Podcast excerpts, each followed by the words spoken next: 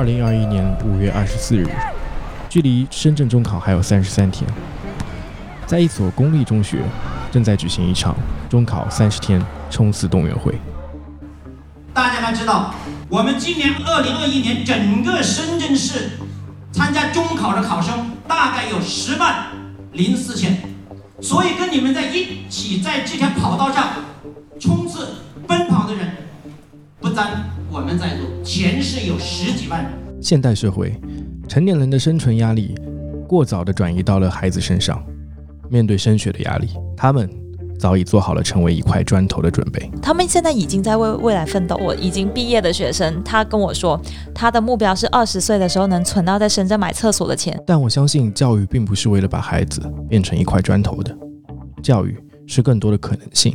想象力跟创造力反而是教育需要注意培养的东西。目前成功的定义是有问题的，人生应该是多元化的、不断的变化的，是自我探索。教育吧，education，那个应该是拉丁文，就是说带出自己内心中美好的一部分，开启人的内心的宝藏，把人变成一个更好的自己，甚至是爱。在他哭了一会儿之后，他就问我说：“爸爸，你还爱我吗？”父母对他的爱可能是不确信的。我们跟孩子之间这种爱的这种连接是非常非常重要的。而从那时候，我也跟他讲了无数次，没事我就跟他讲：“爸爸爱你哦。”一块砖头，Another Brick，是由大耳制作的播客项目。通过不同领域、不同视角的对话，一块砖头将带你一起探索教育的本质，拓宽教育的视野。我相信我们的孩子，他们的未来。不会是一块砖头。本节目将于七月一日正式上线，敬请期待。各位听众，大家好，我是大耳，欢迎收听《一块砖头 Another Brick》。刚才你们听到的这段录音是我在二零二一年差不多五月份跟六月份制作的一个小的预告片啊，播回时间播回到差不多两年半之前，我当时正在准备。啊，罗德中国举办的一场叫做中国播客大赛，然后我们需要提供一个两分钟的节目的预告的音频啊，于是我就做了这个预告片，算是一个小的声音纪录片的一个形式，参加比赛。嗯，我其实从二零一九年就开始制作播客了。在二零一九年差不多十月份、十一月份的时候，我做了我的第一档播客，叫做对讲机。然后那档播客呢，更多是关注在跟我周围身边遇到的一些有趣的朋友们，我们去讨论一些可能我们所关注的领域的话题。然后到了二一年之后，我渐渐觉得，可能我在做了四五十期节目之后，我想找一个更加专注有垂直类领域的。呃，这样子的方向做一档节目，所以在刚好在那个播客比赛的节点上，我就决定，OK，我要做一个新的方向，就是关于教育调研的。嗯，可是时间时时间很好玩哦，我在二一年七月份的时候打算上线这档节目，但因为我个人工作生活的变化，一直到两年半以后，我才真正的重新启动这个项目，并且想把这个项目长久的运行下去。嗯，可能很多人会很好奇，为什么我会对教育有这种执念，甚至是做了这个节目之后两年半都还念念不忘啊？可能这个事情的出发点是在二零一八年，呃，当时我还在上海交通大学念我的 MBA 学位的时候，发生了一件事情，呃，让我突然之间开始意识到，可能我过去观察世界的角度，呃，是有问题的。嗯，当时在二零一八年的时候，我在上海交大，啊，刚好有一场论坛。那场论坛是由陆明教授来主持的。那陆明教授是我们上海交通大学的一位明星教授，他写的那个《大国大城》，详细的分析了可能全世界各地的城市化变迁的历程，也对中国的城市化的一个变迁的一个进程有了一定的预见性。然后当时我的一位好朋友叫季俊，他就邀请我说：“哎，陆明老师、陆明教授这位大明学术明星，刚好有一个关于教育的论坛，你要去听听看？”于是我就去了。没想到去了之后，这场论坛基本上改变了我的人生，因为在那个时候我听到，其实陆明老师并并没有发表他的很多。观点啊，它更多像是一个观察者跟组织者，倒是有全国各地的不同的师范类的院校以及教育方面的研究者分享了他们在教育方面的一些研究课题。其中印象最令我深刻的，应该是来自陕西师范大学的一个团队，他们分享了这样子一个话题，就是关于在西北部省份留守儿童家庭的一些专注力提升的呃这样子的支持的。在那个分享中啊、来自陕西师范大学的老师他们提到说，呃，其实很多留守儿童。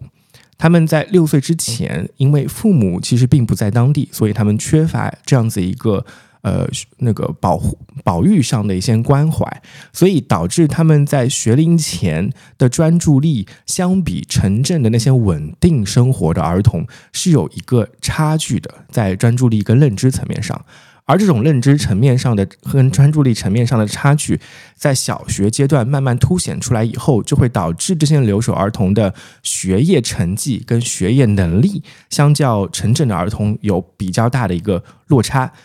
并且这个落差还是不可逆的。呃，可能我刚才说起来这一段话的时候，大家有点难以理解。呃，我可以拿我自己在小学阶段遇到的一个例子来作为一个说明。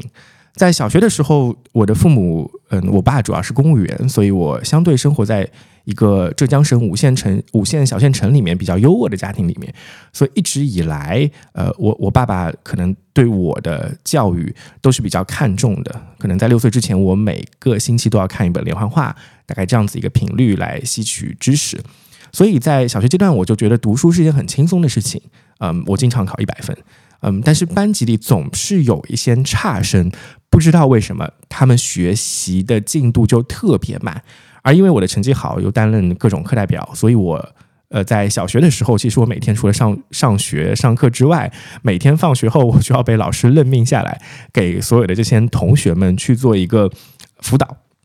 然后很有意思的事情是，我我发现这些这些我的同学们同样在跟我念一样的数学课或者英语课，但是总是觉得学的他们比较慢。我当时一直到不知道为什么，而且在很长一段时间里，可能我觉得很多人会跟我一样，觉得差生就是因为智商低。对我们可能会有非常直观的这样子一个感受，或者说这样子一个认知。这件事情一直。可能就藏在我的心底里，有大概二十年的时间，我没有去好好思考过它。那一直到大概在一八年这场陆明教授的论坛里面，我听到陕西师范大学那个嗯介绍之后，我才发现，哦，原来这不一定是智商上的问题，而有可能是因为专注力跟我的呃同学们他们的那种认知能力是跟我有所不及的。你知道我在念小学的时候，那个时候刚好是差不多在两千年左右，再往前倒推个三四年，正好经历了九七九八年国内大下岗的那批下岗潮。我周围的一些朋友，我的同学们，他们的父母，我当时有听他们讲过，我问他们，他们父母平时在干嘛？他们就说，他们父母平时白天都在睡觉。为什么白天会睡觉？因为他们晚上没有了工作之后，只能靠。在大排档里炒菜赚钱，所以你可以想想看，这些孩子他们平时白天在学校里或者幼儿园里上学，晚上回到家里之后，嗯，他们的父母都是在外出工作的。甚至我我在家里可以每天晚上八九点就可以睡眠，保证一个良好的睡眠节奏。但是我的同学跟朋友们，他们可能是要去到那些大排档上帮助他们的父母，一直工作到深夜的。在这样的情况下。他们的认知能力跟专注力跟我之间是有差距的，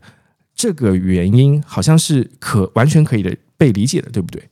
所以我当时就发现，可能我第一次认识到，原来所谓的嗯这种阶级问题，或者说是这种生活背景的问题，会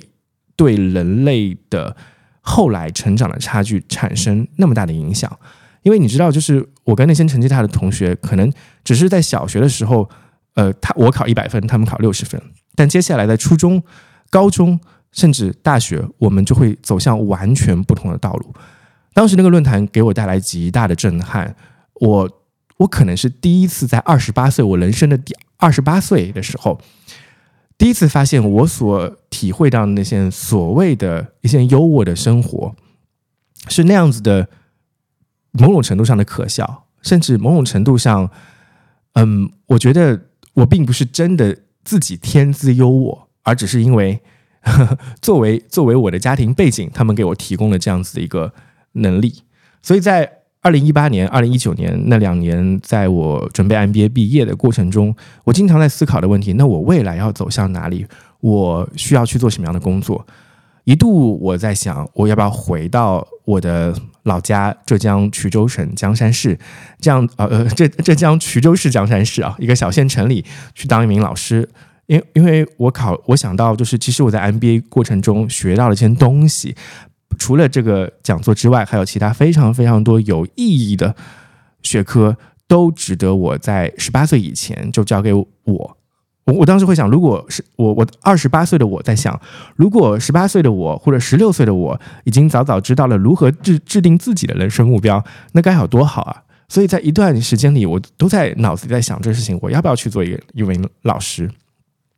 当然，后来因为各种机缘巧合的原因，我在一九年的时候来到了深圳，与这条成为老师的路线就是这样子擦肩而过了。但这个念头以及对于教育的关注，一直萦绕在我身中，呃，心里没有没有从来没有远离过。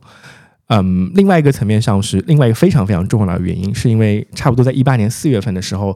当时我非常关注的一个 B 站 UP 主，呃，我非常关注的一位 KOL。叫任冲浩老师，马前卒马督公，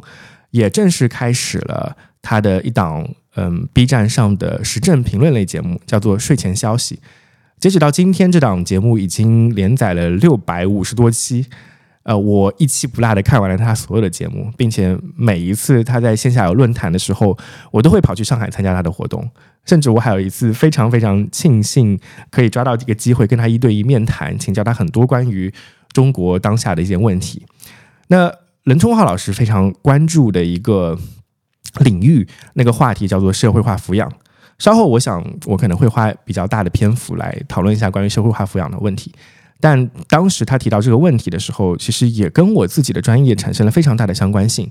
呃，我自己是学 MBA 的工商管理。那我在学习 MBA 的管理的过程中，因为后来我我一直其实得有的在国企工作了，所以我经常会在思考的一个问题是：身为一个管理学的这样的一个学生，回望从一九八七八年开始的改革开放过去的四十年，当时二零一八年的时候刚好差差不多是改革开放四十周年，那个呃中国的急速的工业化的发展，到底对于整个世界的。工业化、现代化以及管理学领域带来了什么样的一个学术上的成果呢？嗯，因为我以前在念书的时候，我们要学很多国外的。研研究理论的知识，比如说，可能一提到管理学，我们就会提到，嗯，第二次工业革命的末段以及二次世界大战的时候，啊，像美国管理学的发展，像波特呀，以及管理学中的亨利·福特他们的流水线生产的技术。然后到了七八十年代，第三次工业革命的前期和中期巅峰时候，我们又会学习到像丰田制造管理系统 TPS（Toyota Production System）。像这一套的体系，所以我就在想，每一个阶段，当有一个国家它突异军突起，成为全世界的生产力的这个核心的国家的时候，它总是会能够诞生出来一些非常有意义、对整个人类社会有意义的一些管理学理论的。所以在我的学位学习期间，我一直都在思考这个问题：，就是过去四十年，中国有什么样的管理学的价值可以对外输出的？然后这个问题的答案。呃，我自己的角度也是受陆明老师的影响吧，可能会考虑到我们的一个过去的红利，很大程度上是建立在人口之上的。我们的优势是因为我们在七八十呃八十年代九十年代高速发展，尤其是呃加入世贸以后的高速发展，是因为我们有非常低廉的人工价值，还有一个非常庞大的具有技术能力的这样子一个工人阶层。啊，这是我们飞跃的一个基础。但从一八年开始，呃，也是因为马前祖马督公的，就是任冲浩老师他的非常多的一些社会观察，我渐渐意识到，进入到二零二零年以后，中国将面临一个非常大的挑战啊，就是在高房价、高压力的情况下，以及工业化本身对于生育率的限制，我们的人口红利在接下来的十到二十年将慢慢的消失。这件事情今天在二零二三年，当我们去看过去两年的生育率，即使抛开所谓的疫情影响，这个趋势人口下降的趋势，人口红利消失的趋势，已经非常的明显了。那我所以我在二零一九年、二零二零年，我在呃加入到深圳这边的中国海运集装箱集团有限公司去从事海外业务的时候，我自己一直在观察跟思考的问题，就是中国未来会哪往哪里走，以及中国未来面对这些挑战，我们应该怎么做。然后在诸多的方向性上，我自己的答案可能觉得根源我们需要从教育方面着手。为什么会有这样子一个解答的原因，是因为嗯，其实人口红利这个事情，在我看来，中国是不可逆的会失去的。那想象一下，如果人口少了，我们怎么样在保证我们自己，嗯，那个在世界深业工业生产以及创新科技上的一些那种竞争力呢？嗯，我觉得第一点非常明确的，国家一直在做高呃说所谓的智能制造二零二五高端制造各种这样子新有的名词可以冒出来，呃，意思是我们要发展我们的科技，但很显然，科技的基础是创新能力，而创新能力的基数是人才，所以我就意识到。在这样子的情况下，我们要做的事情是在人才制度上的一些革新，也就是教育的革新。对，所以嗯，可能嗯这样子一个宏观上的想法，让我越来越关注到中国现在在教育领域上，我们有没有一些机会去做一些调整，去去看到我们过去存在的一些教育问题。以及未来面对这样子人口下降的趋势，我们能做什么样的一些创新跟变革的？我我在我看来这一块其实是一个非常大的一个蓝海。呃，过去几年来，其实如果是从事教育行业的朋友，应该也知道，可以说是风云突变。从呃新东方等教培机构的落寞，呃，到了现在，可能在疫情之后，呃，过去三年来，很多学生都在学校里面，呃，就是就是在家里面居家的去。学习那很多所谓的教育创新是有在发生的，尤其到了最近一两年来，呃，我们又看到了 AI 的技术的革命的发展。对我而言，所有的一切好像都准备好了，让我们看到过去的教育模式它可能需要一个变化的情况了。所以我就在想，那到底是要变了？那怎么样才能变呢？嗯，这也是我做这个节目的初衷。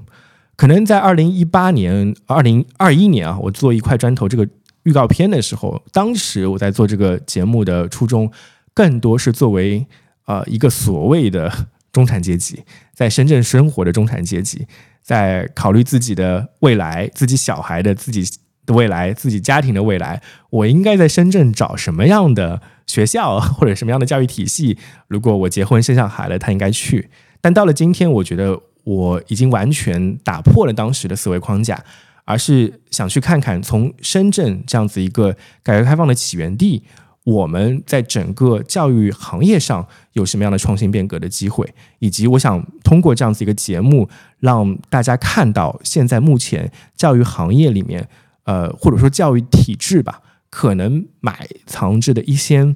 癌症的细胞到底在什么样的地方，以及它可能会造成什么样的问题。这个是现在这个一块砖头这个节目所关注的。那之前关注的起点来源于哪里呢？我想说，可能这个关注的起点就来源于我们自身，我们每个人过去成长的经历，以及我们嗯，到底是怎么样成为今天这样的一个人的。嗯，这么说吧，我自己的嗯学习经历其实还蛮值得讲一讲的。它虽然不是那么典型化，但是，嗯，又有了一定的印证性。就是我我自己的小学、初中、高中一直都在浙江省衢州市江山市的最好的小学，从甚至从幼儿园开始就是，嗯，然后在这个阶段过程中，其实我也生活在那所谓的升学压力里面，在初中的升学或者高中的升学里面，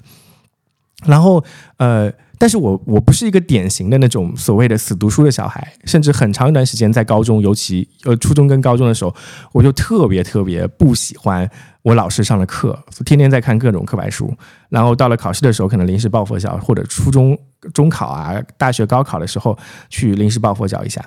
嗯，然后我我今天已经今年已经三十三岁了，然后回望我我我前段时间还在开玩笑，嗯，相比我十六岁那个非常叛逆的年纪，我已经过了。又一个十六年的人生了。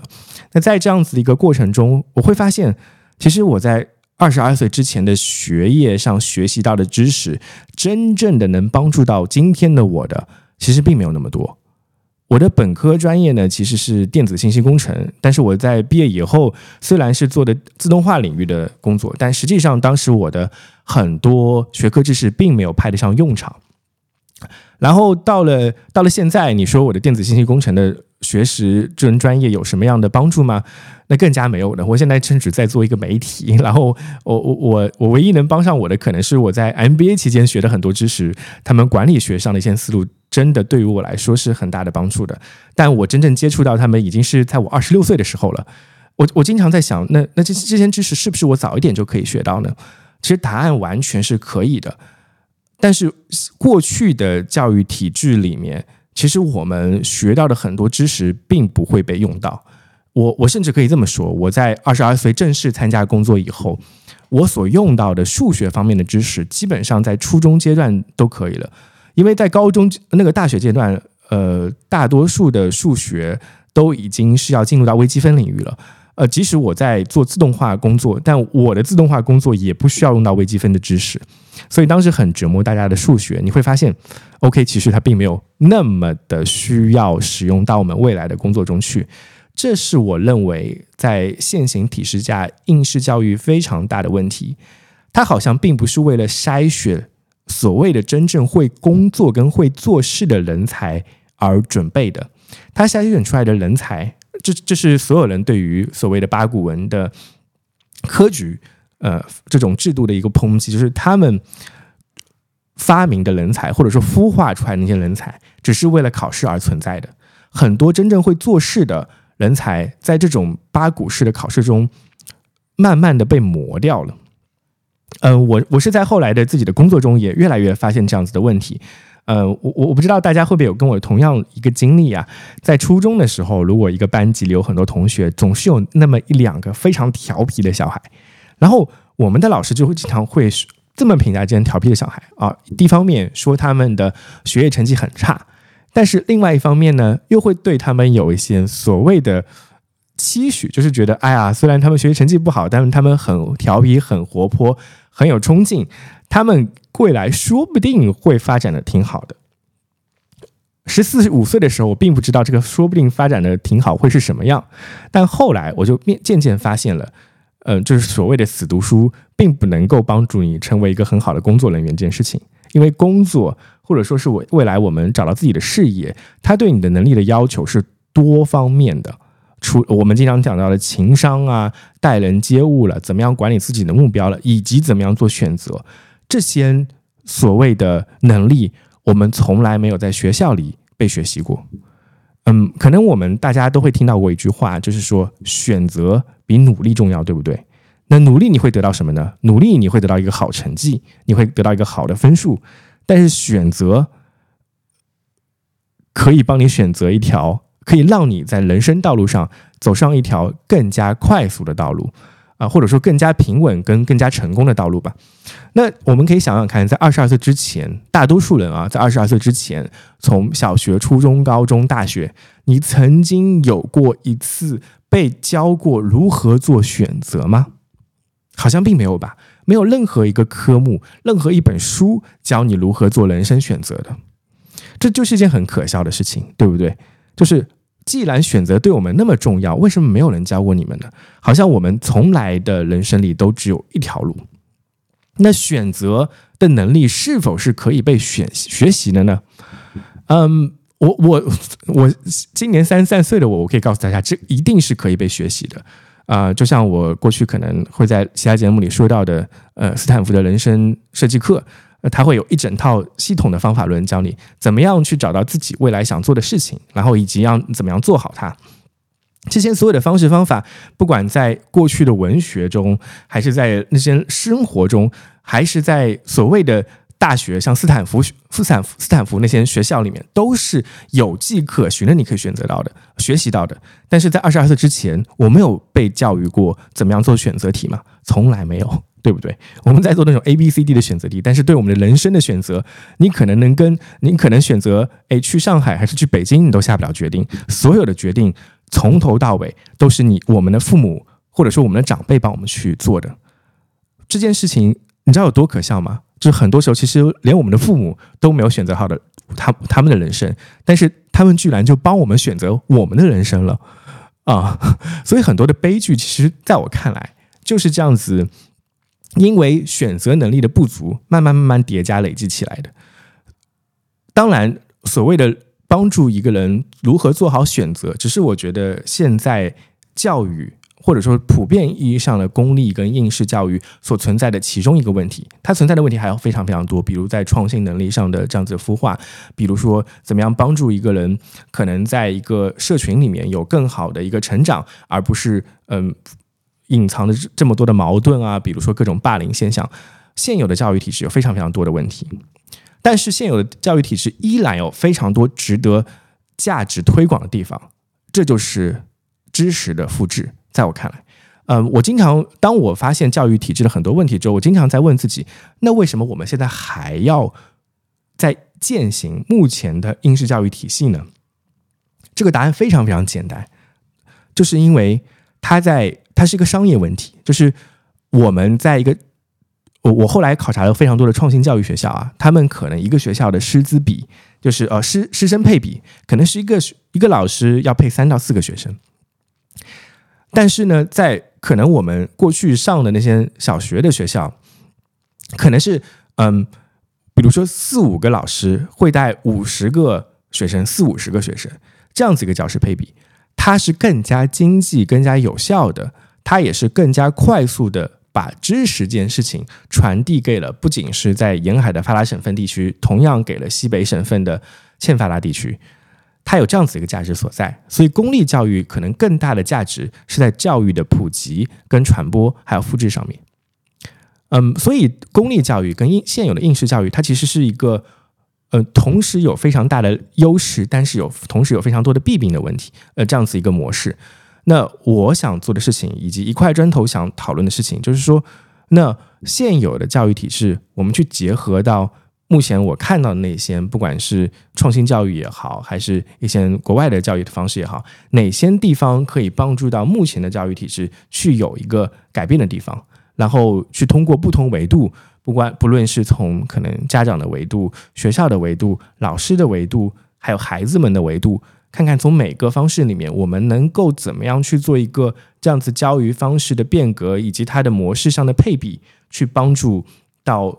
中国。未来可以抵御住，或者某种程度上去缓解人口红利下降以后带来的那些人口跟我们的一些商业危机、经济危机，能够让未来的一些小孩成长成更好的人，然后去开创好属于他们的未来。我想，对我来说，可能抵御危机最好的方式就是这样子。所以，这就是我我去做可能这个节目的完整的一个思路。然后在这个节目里面，嗯，可能从二一年当时开始筹备这个节目的时候，我就陆陆续续开始去采访周围的一些从事教育行业的朋友，啊，有深圳大学的一些教授啊，还有我周围的一些尝试过自己孩子不同教育路径，不管是公立还是国际还是创新教育不同路径的家长们，还有一些老师。他们从不同的视角提供给了我关于目前深圳的教育体制的一些问题，跟他们自己的个人感受。然后到了今年，非常恰巧的一件事情，带给我很大震撼的，以及可能也是引领我走向新的一条教育思考道路的事情，是 ChatGPT 的大爆发。嗯，我我其实前两年的时候已经有在关注 AI 领域了。但当时可能更加进入到大家视野的是类似于 Mid Journey 啊，或者说是 Stable Diffusion 这样子绘图类的软件嗯。直到今年二一二一年三月份，那个 Chat GPT 三点五版本啊带来带给业界那么大冲击之后，我突然意识到，呃，除了我刚才讲到的关于那些所谓的呃应试教育的问题跟应试教育面临的改革之外。AI 模式以及我们所谓的大语言模型，又带给现在应试教育或者说是现有的教育体制，甚至全世界的教育体制很大的一个冲击。嗯，这件事情我后来呃印象里有听另外一位朋友聊过，呃，这位朋友是那个他写了一本书叫《教育三点零》，呃，是顾源老师。那顾源老师其实在前几年啊，甚至是在奥呃 AI 整个大爆发之前的一七一六年，好像就写提过一些他对于未来 AI 教育的一些一些观点。然后，于是我就发现，其实对于 AI 对于教育的冲击，其实很多教育创新教育界的人士早早就已经有了非常深刻的洞察。那有一点是这样子，当他提出教育三点零之后，呃，可能他就会跟教育一点零跟教育二点零比较。那这也会涉及到我们中国现有的教育体制到底是怎么样传承或者是建立成这个体制的。其实中国的目前的现有的公立教育体制，它有三个爸爸。嗯，在我看来，它有三个非常重要的影响的一些起源。一个是现代教育的某种程度上的发端，呃，也就是普鲁士的这样子一个应试教育体制。那在差不多一七呃十八世纪、十七世纪的时候，当时普鲁士在崛起的过程中，在那种工业化变革里面，他们的先烈部队为了更好的提高士兵的传递命令跟执行命令的这样子的效率，所以普鲁士在国内进行了大量的呃所谓的教育的普及，让每一个参军的军事士兵可以听懂上面士官传下来的。传下来的命令啊，所以我当时一度开玩笑说，好像其实教育一点零最早的初衷，并不是要让人成为最好的人，而是把人变成一对对排队送死的机器，是这样子一个感觉。但这件事情确实让普鲁士很快的主宰了欧洲，并且让普鲁士有个非常好的发展。那另外一个对于中国来说非常明显的一个分支的影响，其实是苏联。啊，苏联也是在呃差不多一战左右，当时十月革命以后，迅速进入了工业化的过程。然后在这工业化的过程中，也是理科方面的专业知识走在第一位，进行了大量的这样子理科知识的普及。所以，嗯，你可以看到，其实苏联在整个呃革命时期，包括后面的稳定时期，它的教育模式对中国来说是有很大影响的。所以，德国跟苏联的教育模式。在新中国成立以后，对于我们是有很大影响的。然后另外一个层面上，中国虽然经历了文化大革命以及非常多的社会性社会性变革，但实际上东亚文化里面儒家文化那些重考试、重学习的文化基础，从来没有因为文化大革命失去过。所以叠加起来，中国的社会它一方面非常深刻的吸取到了可能像嗯。普鲁士这样子偏工业化、军事化的一些教育的一些基础，后来又学到了苏联可能比较狂飙突进啊，非常激进的一种理科教育的模式，然后再结合到儒家文化，所谓我们的那些重重考试啊，过去儒家文化是重文轻理，现在中国的儒家文化好好像偏转到了一种重理轻文的一种。另外一种极端上面，所以三种可能教育逻辑跟教育体系的叠加，变成了现在的中国教育体制。然后这种中国教育体制诞生出来的人才，啊，也就是现在这些，呃，我也是指我，其实我也是这样子成长起来的。然后我自己举例，其实我，呃，在十八岁之前，我非常。我我当时的梦想专业，一方面是哲学，另外一方面是图书馆学，可能是那种不太赚钱，然后死读书的，就是那种可以让自己好好思考、好好读书的专业。但是我爸，即使他是一个文科生，他也非常强调说，你一定要学习理科，你一定要学习工科，因为未来的社会是工科跟理科的。你读文科，你赚不了钱，以后不能养活自己；但是你读理科，你一定能找到工作。我我当时跟他爆发了非常激烈的争吵。嗯，但实际上，我现在会感谢这件事情啊，也是因为我的这个理科背景的身份，可以让我更加更好的了解到目前现有教育体制下这种偏理的教育体制的问题。但回过头来讲，呃，其实大多数中国学生都是走的这样子一条道路。那这样子一个道路到底会有什么样的问题，或者说什么样的隐患呢？我觉得可能，呃，我我我我我不是那样子，可能非常非常具有。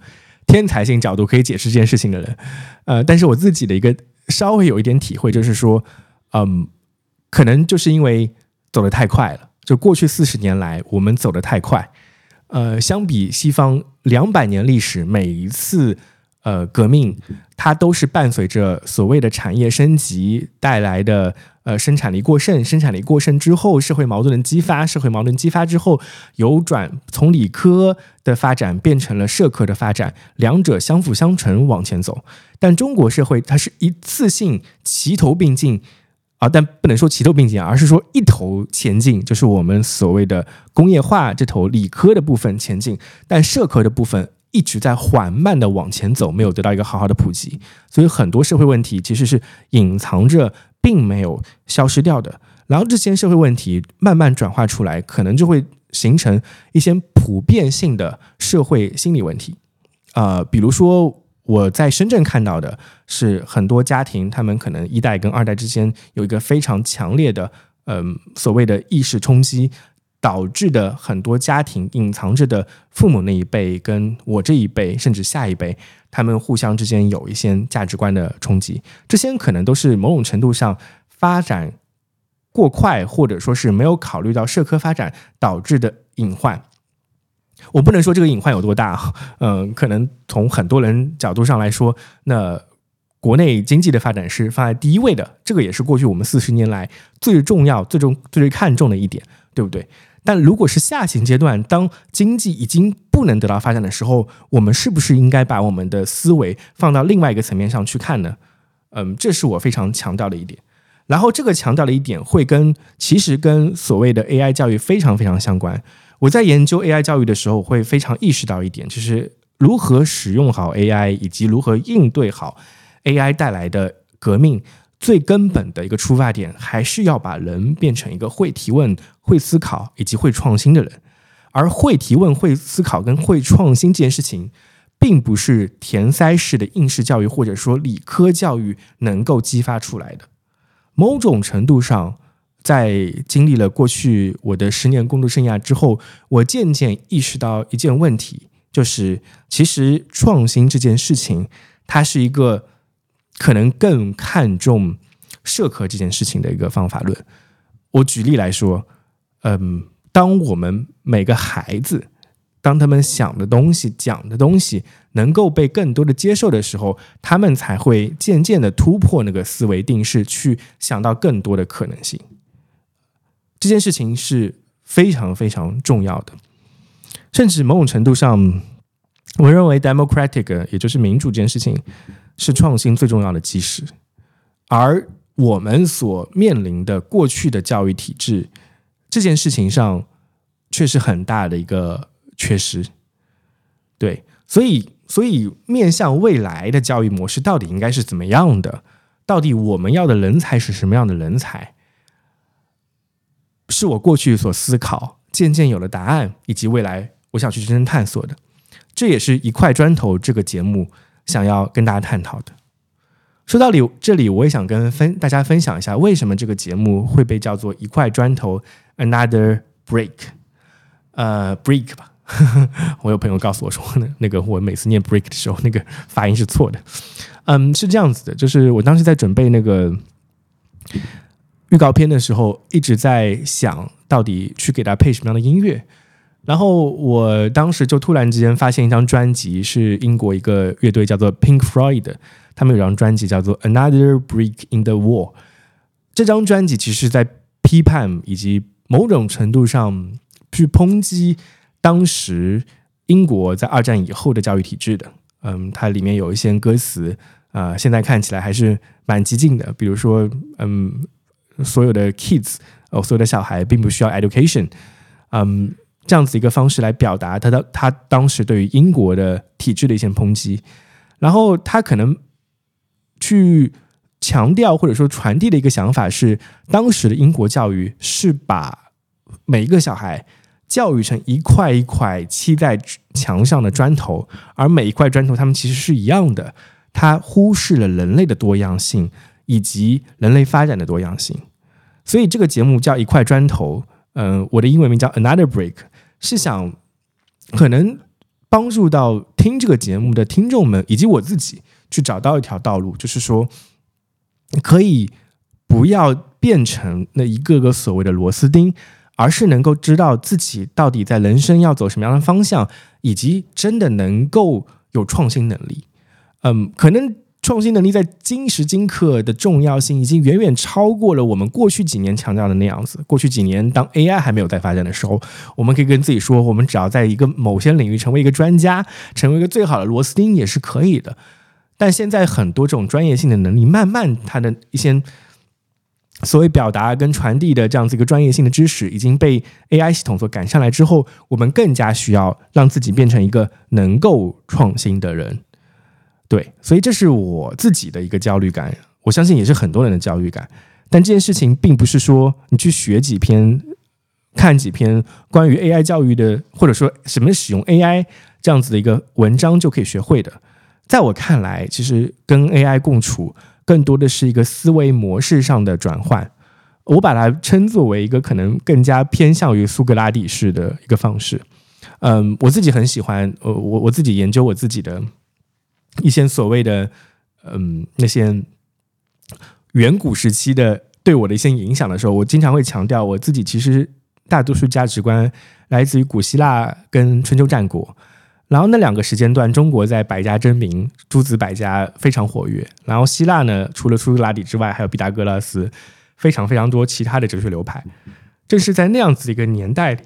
我们才会真正思考人是什么样的人。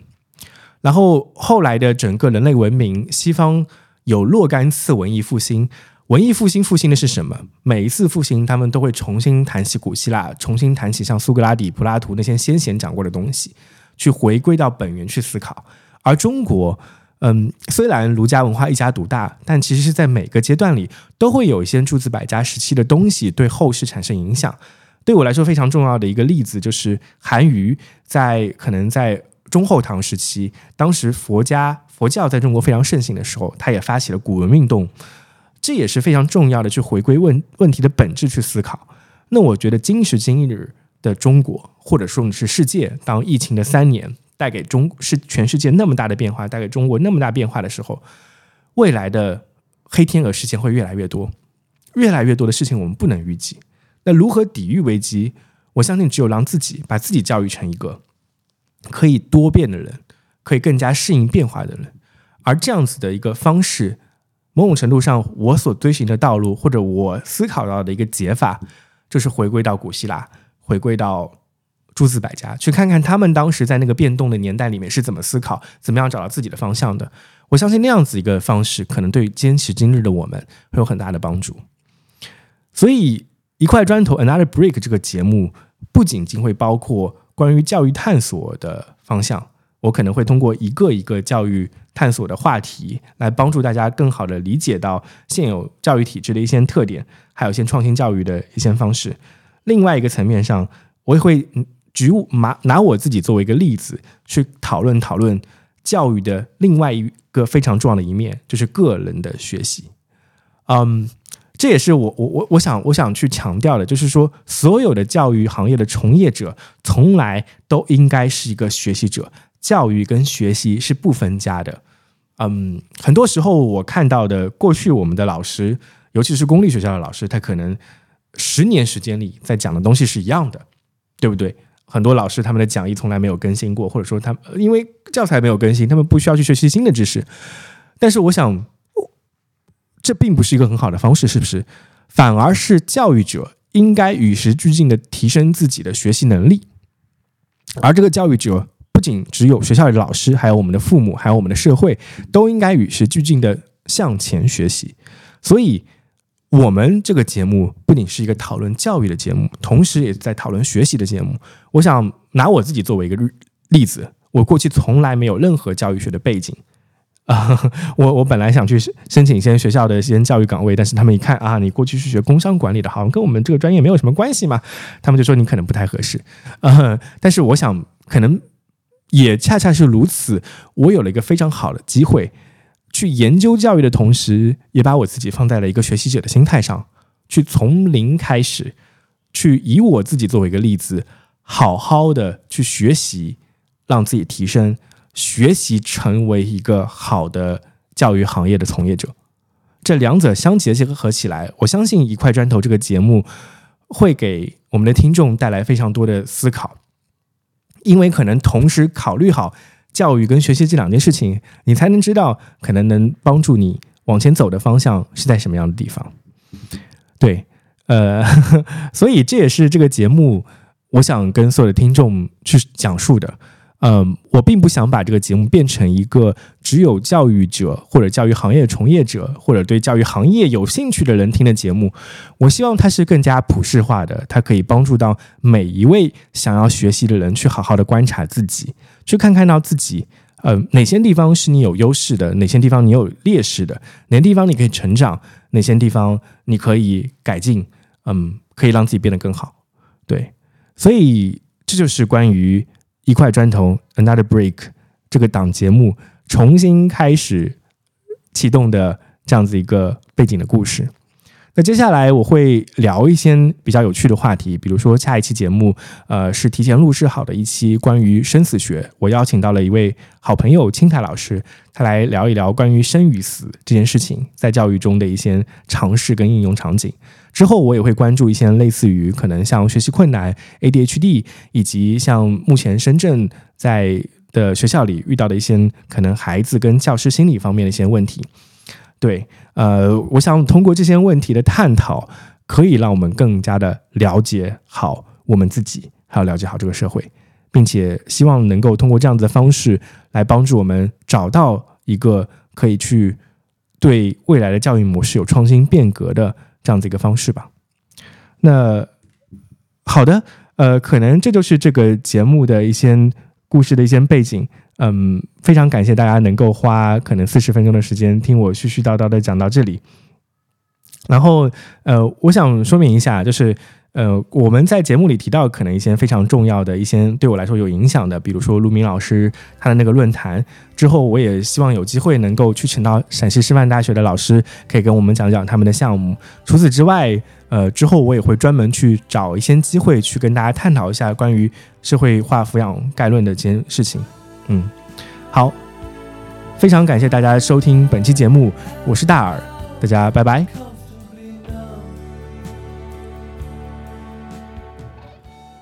一块砖头，Another Brick 是由独立播客机构 Die 房子 Number House 策划制作的教育专题播客。通过不同领域和不同视角的对话，本节目将带你一起探索教育和学习的本质。